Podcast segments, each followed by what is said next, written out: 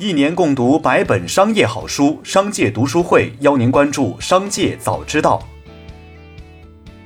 首先来关注今日要闻。深圳市住建局出台八条楼市调控措施，其中规定，购房人采取弄虚作假、隐瞒真实情况或者提供虚假证明材料等方式申购商品住房，深圳住建部门将停止相关人员使用购房意向登记系统以及合同网签系统三年。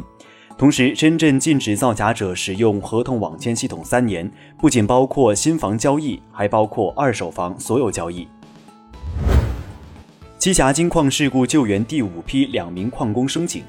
此前，山东栖霞金矿事故救援中已有九名矿工升井，其中四中段一人，五中段八人。至此，已取得联系的十一人全部成功升井。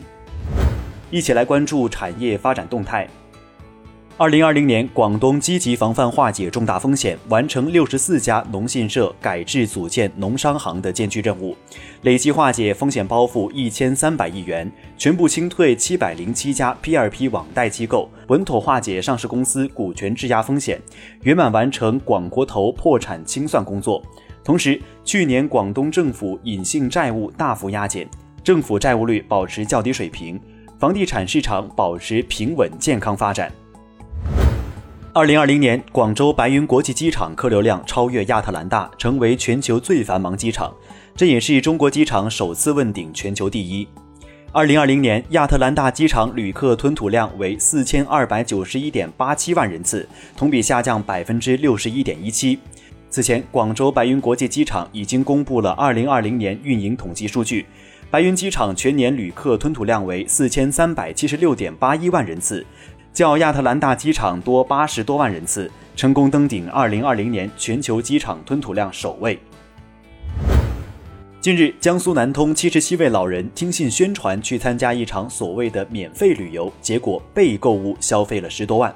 据介绍，一开始老人们被告知是去帮忙宣传产品，结果到达目的地后，工作人员把老人们身上的钱都收了，带回来的号称可以防癌抗癌的高端礼品，基本上都是三无产品。目前，老人们的家属已报警。中国国家网信办发布新规定，自二月二十二号起实行，重点强调打击虚假信息、虚假流量等违法违规行为。在打击虚假流量问题方面，新规定指出，公众账号信息服务平台应当建立公众账号监测评估机制，防范账号订阅数、用户关注度、内容点击率、转发评论量等数据造假行为。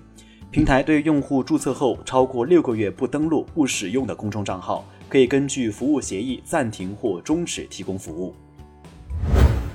根据伯恩斯坦咨询的预计，二零二一年全球范围内的汽车芯片短缺将造成两百万至四百五十万辆汽车产量的损失，相当于近十年以来全球汽车年产量的近百分之五。而波士顿咨询旗下智库也预计，汽车芯片的短缺对于汽车产业的影响。仍将持续半年甚至三个季度。接下来共同关注企业新闻。据调查，大脸娃娃并非个案，仅在徐州就有两百人的维权群，售价八十八元的产品，成本仅四元。医生提醒患者还会收到商家威胁。记者暗访发现，涉事产品虽已下架，但涉事厂家的同类产品和其他消字号面霜仍有销售。近日，一则存银行七百二十二元，十二年后仅剩两毛的报道引发网友关注。报道中称，河南安阳的李女士表示，她于十二年前在工商银行存款七百多元，后来把存折忘记，一直没有去取，直到今年想起来去取时，发现账户里仅剩两毛钱。而银行工作人员称，是扣除了各种管理费用。对此，工商银行安阳分行核查后表示，上述为不实信息。立讯精密一月二十四号晚间披露，美国国际贸易委员会对公司开展三三七调查的进展。一月二十二号，公司获悉美国国际贸易委员会就本案签发的两份通知。公司重申，本次三三七调查对公司目前生产经营不会造成实质性影响。公司将持续跟进上述事项的进展情况，积极与相关方面沟通协商，同时做好应对方案。当地时间二十三号，加拿大西捷航空公司的一架波音七三七 MAX 客机准备起飞时发现故障，被临时取消。这架航班编号为六五八的客机是波音七三七 MAX 系列机型在加拿大获准复飞以来的首飞，因此备受瞩目。西捷航空公司说，他们随后对这架波音七三七 MAX 进行检查，排除了相关故障，目前已经准备好让这架客机飞行二十四号的同一航班。我们一起来关注商界声音。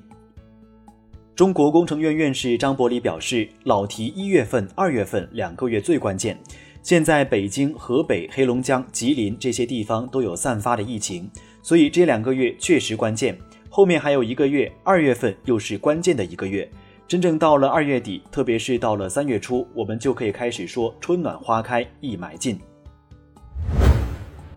东北财经大学国民经济实验室主任周天勇表示，全国有体制扭曲性闲置和低利用的土地及被浪费的土地面积和房屋，耕地有两万六千万亩，乡村和非县城建制镇各类建设用地一万零三百七十九万亩，而城市县城和工矿产业园区建设用地三千八百万亩。另外，城镇体制扭曲性的空置住宅有七千零一十五万套。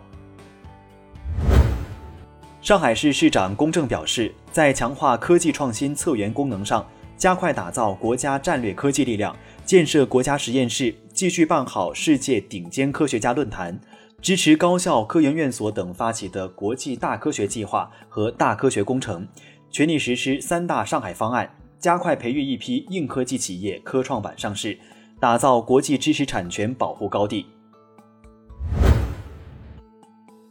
最后，再把目光转向海外。比尔·盖茨在推特上分享了自己接种新冠疫苗的照片，表示：“六十五岁的我符合接种标准，刚打完第一针，感觉很好。”并感谢科学家、试验参与者和医疗工作者等。此前，盖茨基金会已向新冠计划提供了数亿美元资金。以上就是今天的商界早知道。节目最后还是要提醒您关注商界读书会，精选百本商业好书，一起养成长久读书习惯。从即日起至一月三十一日，加入商界读书会还可免费获赠复古音响，礼品有限，先到先得。